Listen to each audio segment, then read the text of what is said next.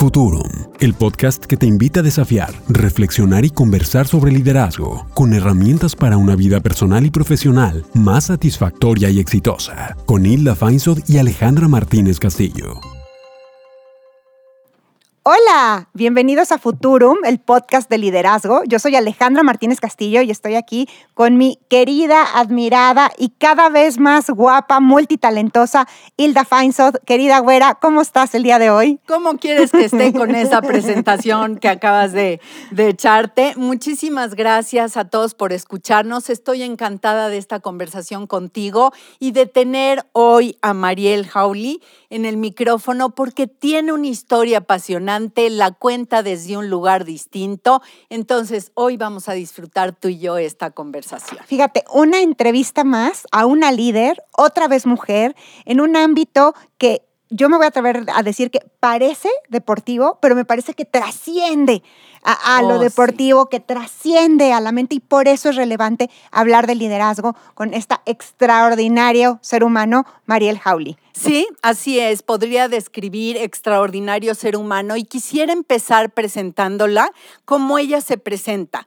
La vida la ha llevado por varios mares y en cada uno de ellos ha encontrado lo que la define hoy mamá, escritora, conferencista, abogada y nadadora de aguas abiertas. Mariel es abogada de la Ibero, ha trabajado en Basham Abogados, Banco Santander, Grupo Martí. Hoy dirige Queremos Mexicanos Activos y yo estoy de acuerdo, todos queremos mexicanos activos, un reto en el que tiene una voz en favor de la activación física como parte integral de la salud y el desarrollo físico y emocional de los seres humanos. Se describe como incansable y ha aprendido a no darse por vencida a pesar de que ha tenido muchos atorones en la vida, adversidad, obstáculos y sin embargo ella persigue sus sueños y apoya a otros en el camino, ya nos contará de eso. Mariel nadó el Canal de la Mancha para honrar la memoria de su padre y generar cirugías para niños mexicanos de escasos recursos con labio y paladar hendido. En 2009 completó el proyecto Ocean Seven o Siete Mares y se convirtió en la persona número 15 del mundo en haber nadado los canales de la Mancha Catalina del norte Molokai y los estrechos de Gibraltar, Tsugaru y Cook. La World of Open Water Swimming Association la reconoció como la mujer del año en 2019. Mariela ha ganado muchas batallas y en los momentos más complicados y dolorosos de su vida se ha mantenido a flote nadando por los mares emocionales junto con sus hijos, Lalo y Andrea, para fortalecerse y seguir logrando sus sueños.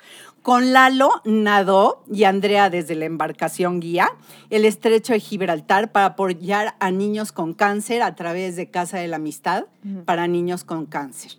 Es autora de dos libros, yo ya me leí Corazón de Mar y Días Azules, en los que relata sus nados y los momentos emocionales que la han llevado a seguir nadando por la vida contracorriente en medio de la tormenta y con revolcada de las olas, y además con un tiburón abajo. Sus brazadas han salpicado mucho más que agua para transformar la vida de muchas personas y hoy esa fuerza, ese liderazgo, permite que persiga sueños y que impacte a otros. Lo compartimos en futuro, lo que ha de ser, porque es una historia extraordinaria. Bienvenida, Mariel. Muchas gracias. Qué, qué, amplia presentación, de verdad es que me escucho y, pues de alguna manera eh, me brillan los ojos, tal cual. Gracias por compartirlo de esta forma tan sencilla, tan fácil, tan entendible, eh, sin ninguna pretensión y me encanta poder estar aquí para compartir mi historia. Muchas veces he dicho que si guardo esto en un cajón, se empolva y si se comparte es para que alguien más la utilice, le sirva, le pueda ayudar eh, y pueda de alguna manera pues fortalecer a otras personas. Entonces, pues Alejandra e Hilda, muchísimas gracias por invitarme el día de hoy y aquí estoy lista para platicar con ustedes, para conversar y para pues generar un espacio en el que podamos eh, no nada más compartir muchos nados y muchas emociones, sino mucha vida. Exacto, fíjate que estaba oyendo tu semblanza en, voz de, de, Ite, que además lo hace con una pasión y con un cariño muy particular, y decía, mira, Mariel describe su vida en nados y esto podría aplicar para cualquier persona que tampoco nada, ¿no? En, estos paralelismos. Y la primera pregunta, Mariela, después de escuchar esta semblanza es, queremos escuchar de tu propia voz, ¿quién eres? En tus palabras, ¿quién eres? Gracias. Qué bonita pregunta y qué difícil, ¿no? Y creo que a veces así sucede en la vida. Lo más sencillo puede en un momento dado ser como lo más complejo en muchos sentidos. Y Mariel es una mujer, eh, antes que nada, soy eh, una mujer que me mueve, me mueve, me mueve la bondad, me mueve la compasión, me mueve la empatía, me mueve la vida, me, me mueve el entusiasmo, me mueve el amor, y creo que por ahí tendría que empezar, ¿no? Antes de ser eh, mamá, antes de ser abogada, antes de ser nadadora de aguas abiertas, antes de ser escritora, antes de ser conferencista, soy esto, un ser humano que lo mueve todo aquello que de alguna manera eh, pues genera en mi corazón muchas olas. Y lo digo tal cual, olas emocionales que, que, que hacen que me mueva de esa manera. ¿No? Entonces podría describirme de esa forma. Eh, una mujer que, que me mueve en ese sentido todo esto que les estoy diciendo. Que probablemente crecí con ello, que probablemente alguno de, de, estas situaciones eh, fueron heredadas, que probablemente me ha tocado vivir situaciones de vida que han generado que crezca en mí esa parte que es lo que hace que me mueva el día de hoy, pero pues creo que es una forma de, compartir con ustedes. Por otro lado, me mueve el saber que cada día es una nueva oportunidad. Para Mariel, eh, todo lo que haya pasado en la vida, complejo, triste, doloroso, difícil, eh, cuesta arriba, eh, atorones, como dijo Ite hace un momento, puede superarse porque cada día para mí es una nueva oportunidad. Te escucho, Mariel, y esta mujer empática, compasiva, ese ser humano se nota en esa semblanza que acabo de compartir con la gente que nos escucha hoy. Gracias. Gracias. Eh, eh, ¿Desde cuándo?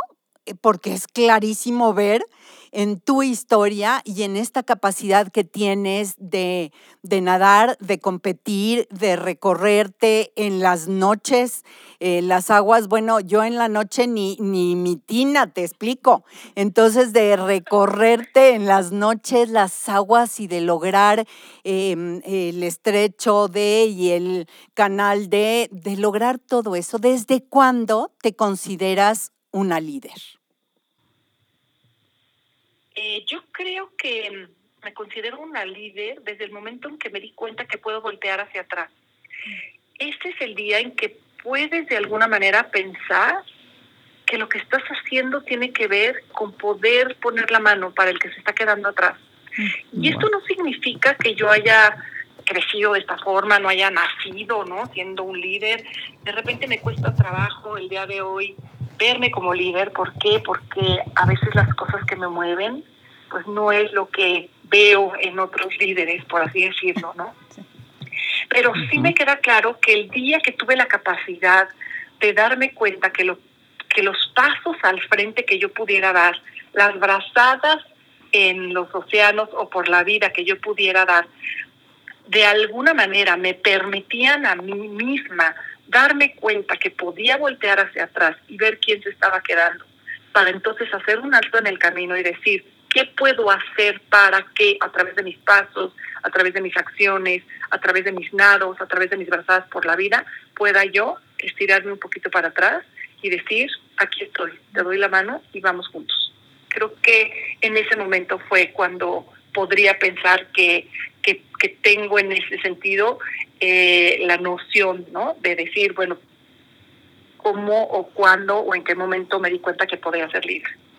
Qué, linda respuesta, Mariel, porque eh, aunque no es en una fecha específica, creo que algo maravilloso de cuándo desde cuándo te consideras una líder y la respuesta es cuando me di cuenta de y, creo que muchos líderes nos han respondido eso, cada quien en su propia historia, cuando me di cuenta que podía influir en otros, cuando me di cuenta que tenía este poder, y este cuando me di cuenta que era importante ver hacia atrás y ver quiénes estaban quedando y tener actos de generosidad, me parece una respuesta muy potente y la invitación es a quienes escuchan es de qué te das cuenta en tu propio liderazgo.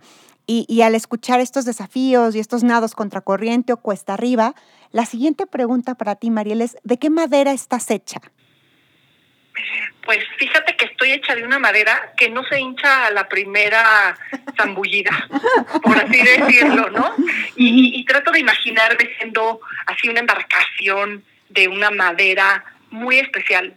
¿Y qué, qué pasa? Que muchas veces eh, la misma humedad, ni siquiera estar en el agua, la misma humedad, pues hincha la madera y de alguna forma eh, le genera que, que, no, que no esté lo suficientemente fuerte para para, para servir como tal, ¿no?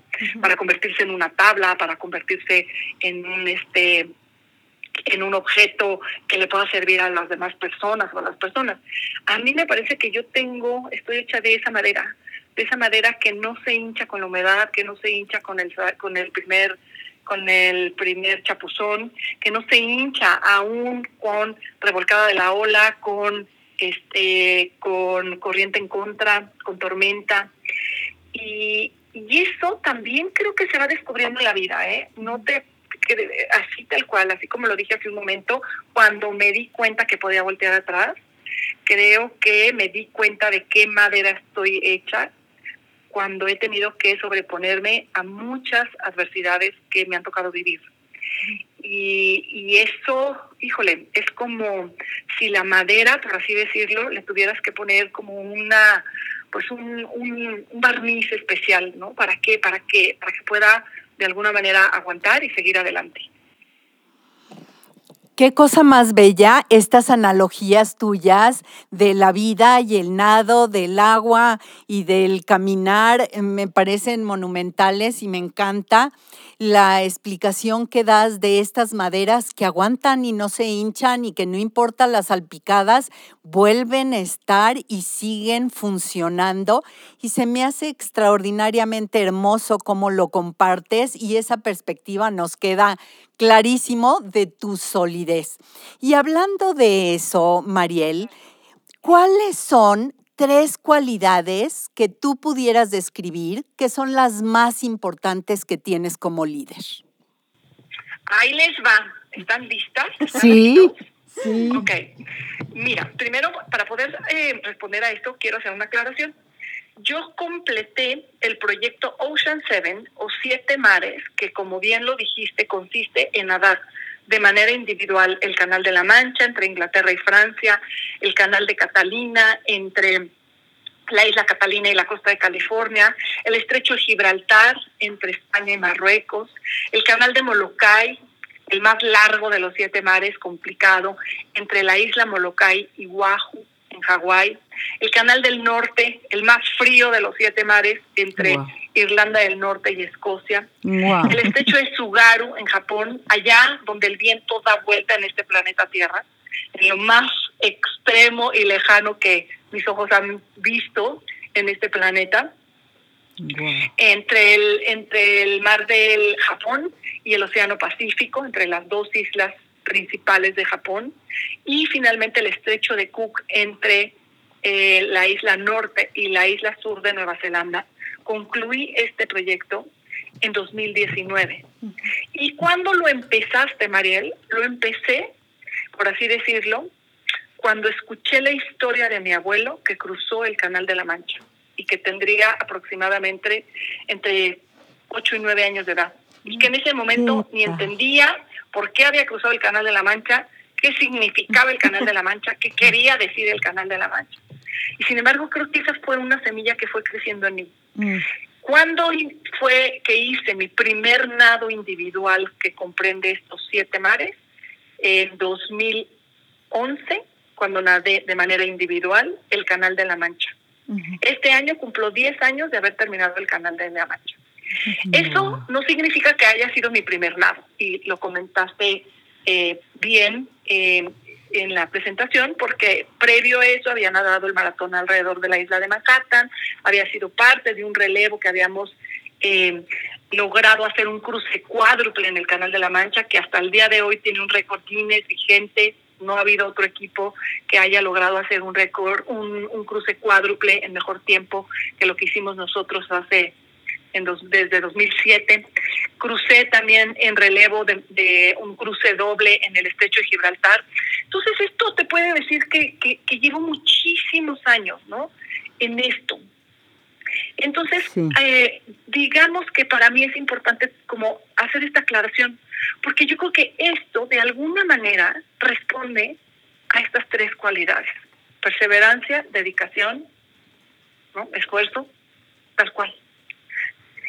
Lo he dicho en otras ocasiones, no hay sueño pequeño, no hay sueño que, que, que, puedas decir es una locura. ¿Cómo se te ocurre, María, pensar en llevar a cabo esto?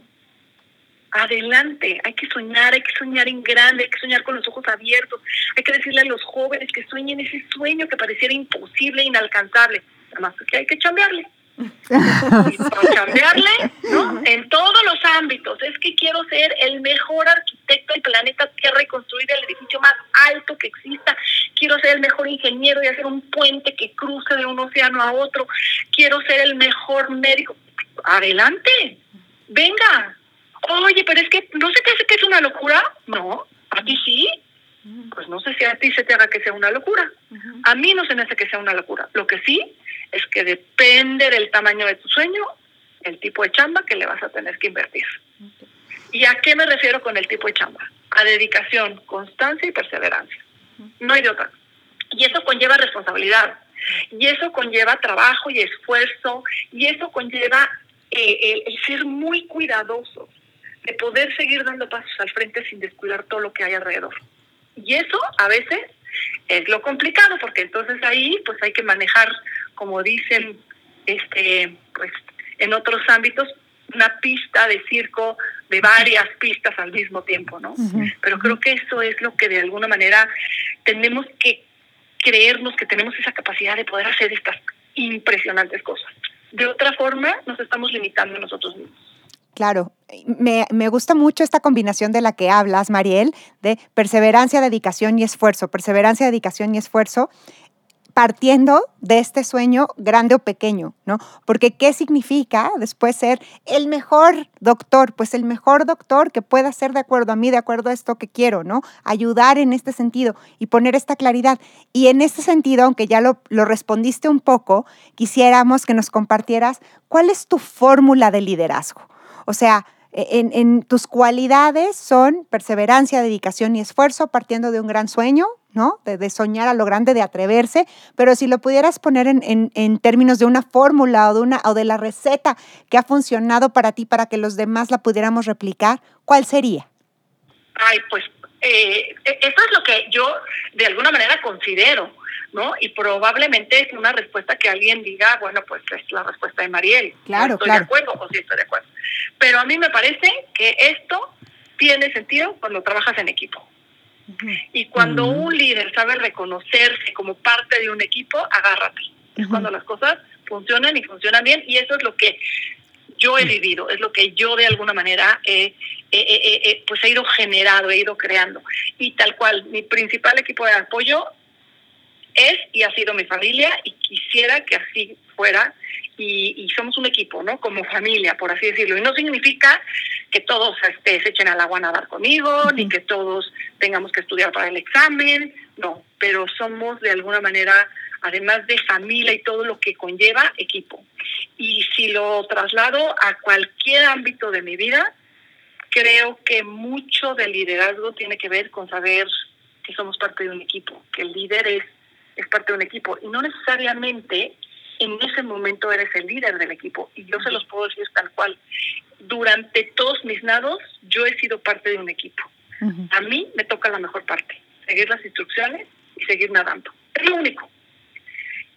Y tener clarísimo que dentro de ese equipo hay un líder que es en su momento mi entrenador, el capitán de la embarcación, mi entrenadora, y que es quien de alguna manera está guiando todo esto para llegar a un objetivo, para lograr un, un propósito, para lograr el, el, la meta, por así decirlo. Pero es porque pues trabajamos en equipo. En el ámbito profesional, lo mismo. Eh, hoy dirijo una organización que se llama Queremos Mexicanos Activos. Gracias, Ite, por la presentación, tal cual. ¿Por qué queremos mexicanos activos? Porque queremos mexicanos sanos.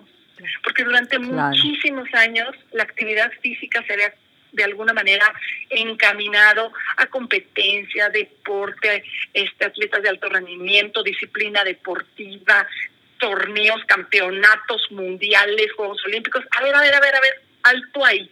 Lo primero y lo fundamental de la actividad física es que es un pilar de salud. Y tenemos que empezar a trabajar en cada uno de nosotros, en, digamos, por así decirlo, generar nuestra cuenta de salud a través de tener, entre otras cosas en nuestra vida, cada día actividad física. Igual como tenemos higiene, igual como tenemos alimentación balanceada, igual como tenemos el descanso adecuado. Y además la actividad física nos genera bienestar físico y emocional. Entonces, en ese ámbito en el que trabajo en esta organización, aun y cuando yo dirijo esta organización, yo soy parte de un equipo maravilloso que hemos empujado y que llevamos 10 años casi, pues empujando y generando este mensaje de la herramienta tan poderosa que tenemos los seres humanos de tener actividad física todos los días de nuestra vida como parte integral de nuestra salud. Mira qué respuesta tan sencilla, de nuevo, Mariel, y tan reveladora. Es como las buenas recetas, ¿no? La champaña y el tequila se hacen igual desde tiempos ancestrales y, y la respuesta de tu fórmula de liderazgo es trabajo en equipo, es colaboración y es poder entender mi rol cada vez en diferentes momentos. Como tú dices, yo aquí sigo instrucciones, ¿no? Me alineo, entiendo, colaboro y aquí tomo una decisión, encabezo y siempre estoy consciente que hay otros en este mismo juego conmigo. Entonces, este, es, es, muy, eh, no sé, esperanzador y al mismo tiempo, pues divertido ver cómo estamos buscando continuamente el hilo negro y la respuesta es colaborar, trabajo en equipo. Esa es una fórmula de éxito de liderazgo, ¿no? Así es. Y te escuchaba hace un momentito en estas tres cualidades que pueden ser muy individuales. Ah, bueno, mi persistencia, mi esfuerzo, mi dedicación, mi compromiso, mi responsabilidad pueden ser muy individuales. El asunto es cómo aportas eso al total del equipo para que juntos sean exitosos. Entonces, me parece que sumaste extraordinariamente bien tus cualidades personales con qué sucede para el trabajo conjunto y cómo logramos metas grandotas haciéndolo en equipo. Y mm, quiero preguntarte qué ha pasado en este contexto, porque la pandemia nos vino a retar a todos y a cambiar muchas formas que teníamos de vivir y de trabajar. Y la pregunta aquí es, ¿qué comos se han modificado para ti? ¿Qué cambiaste en este contexto? Pues miren, eh, debo, debo eh, poner sobre la mesa todo para que de alguna manera se pueda entender eh, eh, el dónde estoy hoy. Y a mí me parece que la pandemia ha sido una espectacular oportunidad en muchos sentidos para, para muchas personas. Y antes que nada, reflexiono y sí me queda claro que ha habido eh, pues mucho sufrimiento también, ha habido personas que se han enfermado, incluyo a mi mamá que estuvo hospitalizada, que cuatro años, digo, perdón, cuatro meses estuvo pues en cierta gravedad. Eh, un abrazo fuertísimo a todas aquellas personas que de alguna manera pues perdieron un ser querido. Pero creo que hoy tenemos que reflexionar en torno a qué generó en cada uno de nosotros la pandemia. Y creo que esa normalidad en la que vivíamos no era lo mejor esa normalidad a la que ya nos habíamos acostumbrado, este, de vivir como que al filo de la navaja y que de alguna manera durante los primeros días de la pandemia, como que ya queríamos que terminara la pandemia para que regresáramos a eso, a mí me parece que no era lo mejor, lo más óptimo. Creo que la pandemia nos ha ido enseñando, por así decirlo, nos ha ido abriendo eh, caminos distintos y ha, sido un reto para, para todos el sabernos adaptar y creo que una cualidad maravillosa que tenemos los seres humanos es esa, adaptarnos, ¿no? Eh, hoy los dinosaurios no viven en este planeta porque no pudieron adaptarse y en cambio, pues de alguna manera, todos aquellos animales que se han ido adaptando a las circunstancias, aquí seguimos y, e incluyo a los seres humanos en ese sentido. Y sin embargo, este, yo sí puedo decirles que para mí la pandemia generó muchísimo aprendizaje, generó esta oportunidad de innovar, de hacer las cosas de diferente forma, de ver las cosas de diferente manera, de intentar hacer las cosas de otro, desde otro lugar, desde otro ámbito, desde otro punto de vista. Y no solo yo, creo que nos ha pasado a todos. Entonces, yo quiero ver así la pandemia, aun y cuando ha sido, por así decirlo, una revolcada de la ola tremenda para la humanidad, con todo lo que conlleva una revolcada de la ola para todos creo que también nos ha hecho reflexionar y cuestionarnos si lo que vivíamos era lo mejor, lo óptimo, lo que queríamos. Y pues nos puso un alto en el camino a decir hacia dónde, cómo lo puedes hacer distinto. Y todos hemos aprendido, ¿no? Y a lo mejor nunca hubiéramos pensado en tener una reunión virtual, ¿no? Y había que estar en, en la reunión si no, no estaba. ¿no? Había que estar en la oficina, en este espacio físico que le llamábamos oficina o trabajo para, para poder estar. ¿Y, qué pasa? Nos damos cuenta que lo podemos hacer desde otra manera. La tecnología, así como nos ha este, pues facilitado muchas cosas durante los últimos 30, 40 años, pues en esta ocasión creo que nos ha abierto muchas puertas para facilitarnos hacer las cosas de diferente forma, de innovar, de retarnos, de crear, ¿no? Esa capacidad maravillosa que tiene el ser humano de a partir de las circunstancias que vive, poder seguir generando y poder seguir creando. Y eso es lo que hemos hecho. Eh, me, gusta mucho toda la perspectiva que, que pones y tomar, eh, justo como esta frase de si la vida te da limones, haz limonada y no solo hagas limonada, sino haz el mejor pay de limón que te puedas haber encontrado e incorporar aprendizaje, etcétera, etcétera. Y, no solo a, lo largo de la, semblanza que leímos, Mariel, sino al escucharte, me, gustaría saber, porque te oigo muy sólida, como muy em, consciente y, segura y cierta de tus cualidades como líder, como que hoy te conoces muy bien, hoy sabes lo que te, te reta, has decidido mirar hacia atrás, tienes esta determinación y disciplina, porque bueno, déjate de, nadar siete, ¿no? Nadar uno, o pararte a nadar en la mañana. Por eso, qué, maravilla esta creación de, de, mexicanos en, en, movimiento, ¿no? De, invitarnos a movernos, y creo que no solo es movernos físicamente. Pero quiero preguntarte si ha habido alguna situación en particular que recuerdes, así que, que te mueva el corazón, que haga esas olas de las que hablas, que haya retado tus capacidades como líder. Y si nos las podrías describir. Pues tengo muchas, y tengo muchas desde desde mi infancia y algunas otras de adultos. Y bueno, pues por ejemplo, una algo muy sencillo de niña, siempre fui una niña muy grandota, a los 11, 12 años sería unos 70, 75. Entonces parecía que cuando que no que no era adecuada, que no era apta, que no que no tenía que estar en el lugar en el que estaba, porque por edad tenía 11 años, pero parecía de 25 años, ¿no?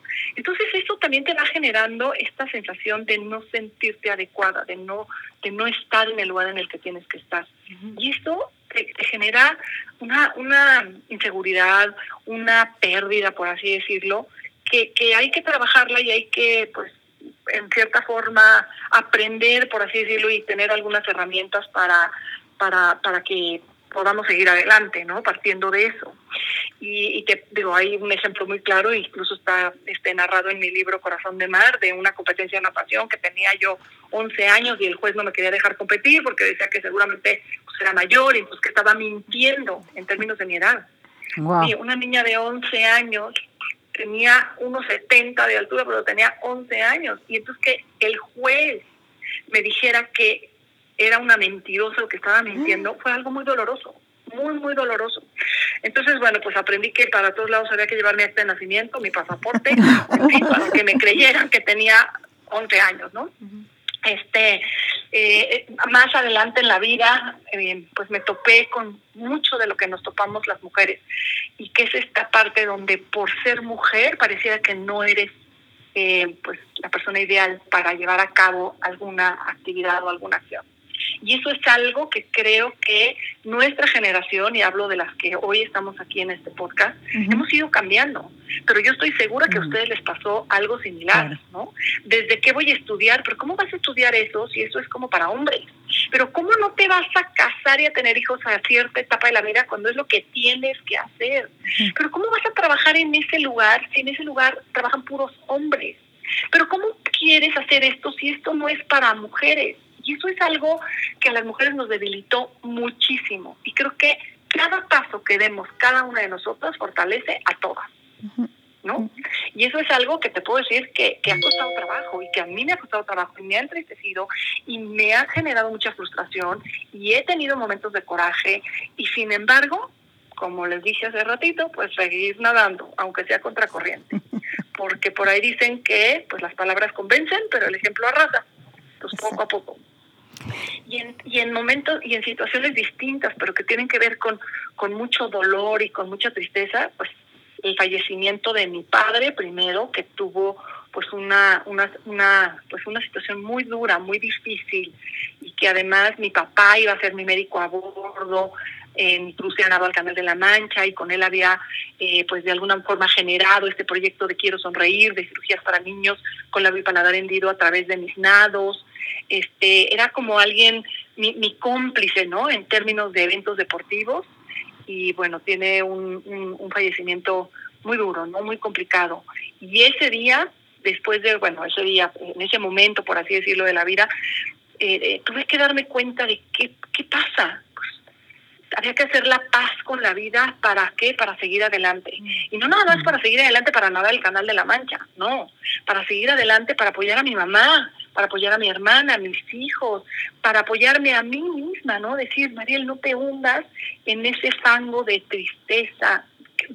Y no lo digo así, la tristeza es válida, pero en esa como fango, porque así se siente, como de, de, de depresión, de angustia, ¿no? La tristeza a veces trae acompañada estas dos emociones que son difíciles, porque son egoístas, entonces te quieren ahí, se alimentan de ti en ese sentido, ¿no? Esta parte de, de, depresión, de seguirte doliendo, de, pensar que no puedes seguir adelante, de que por qué te está pasando esto en la vida, y entonces estás ahí como revolcándote en ese como fango de lodo del que no puedes salir. Y, y hay que salir, digo, desde mi punto de vista.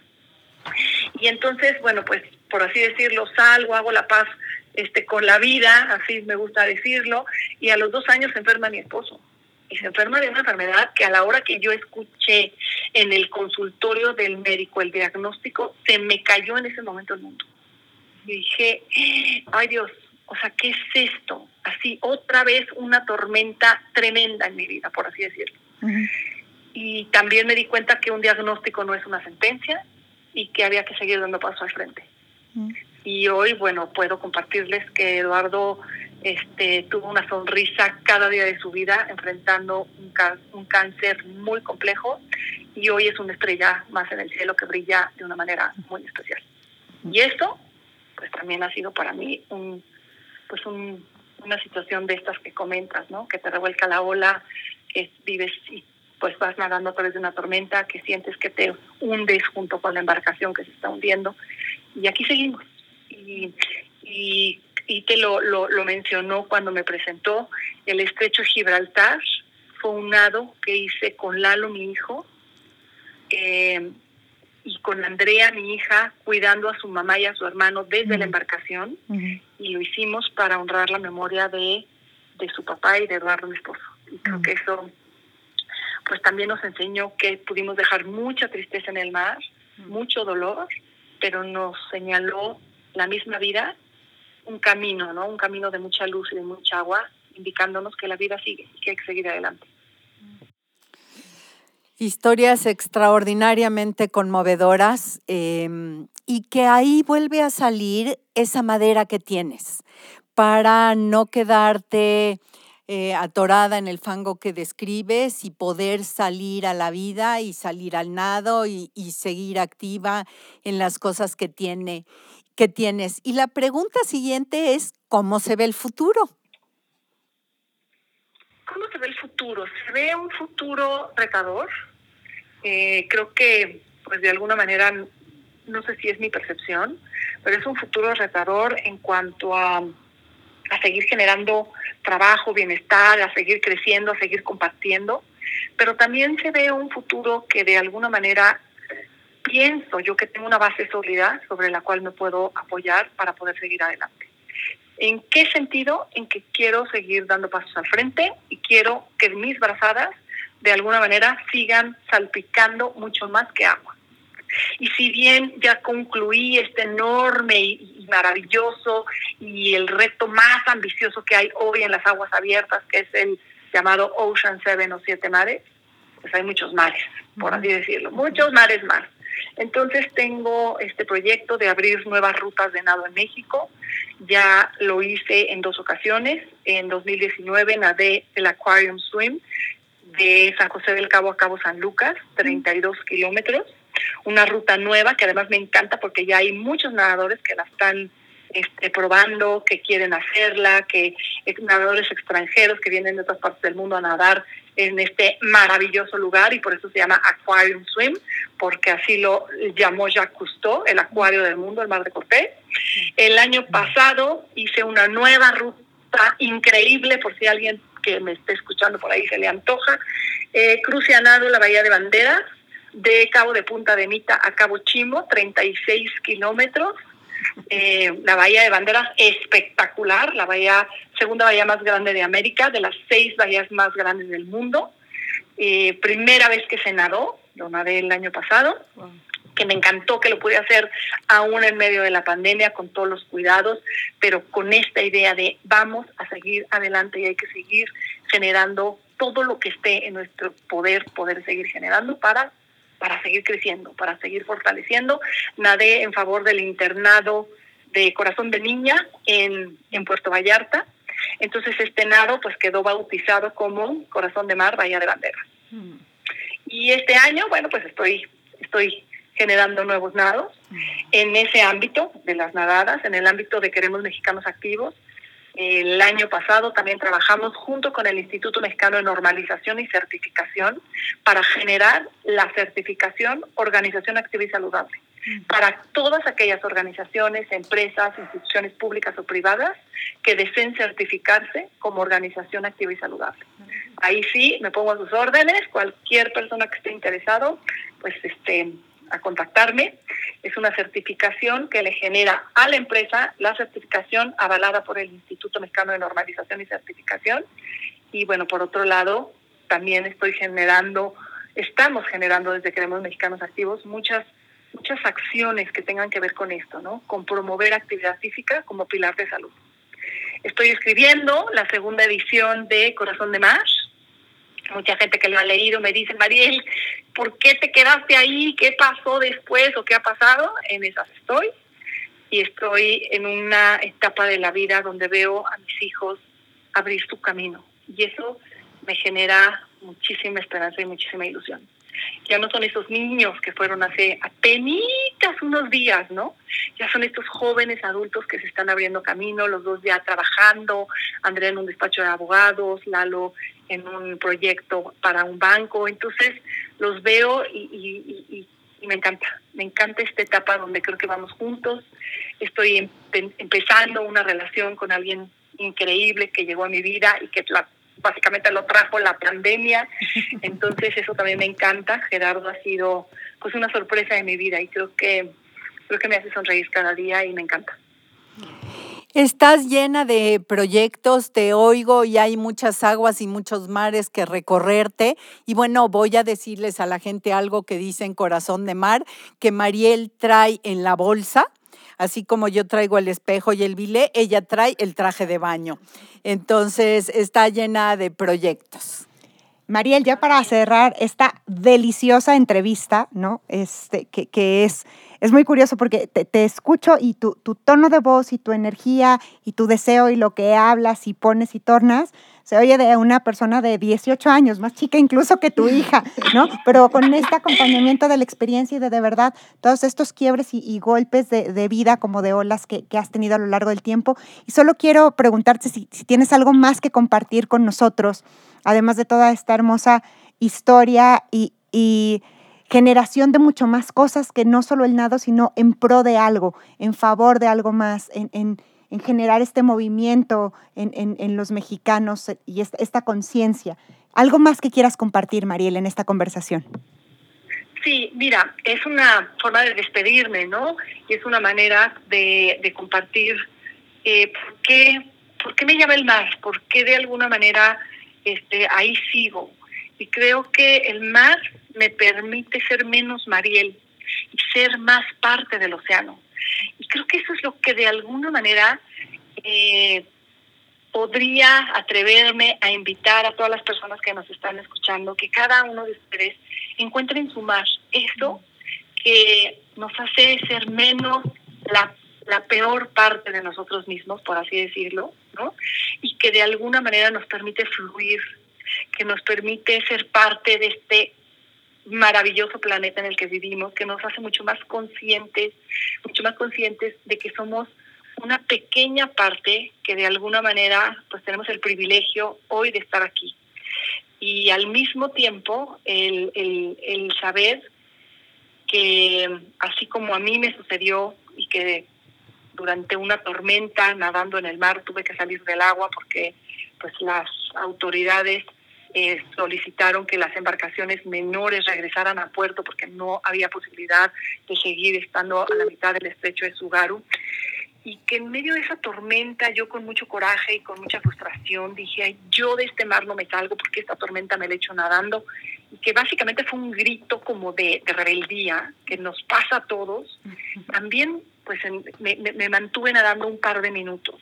Y en ese par de minutos encontré algo que hasta el día de hoy pues atesoro como, como algo fundamental en mi vida.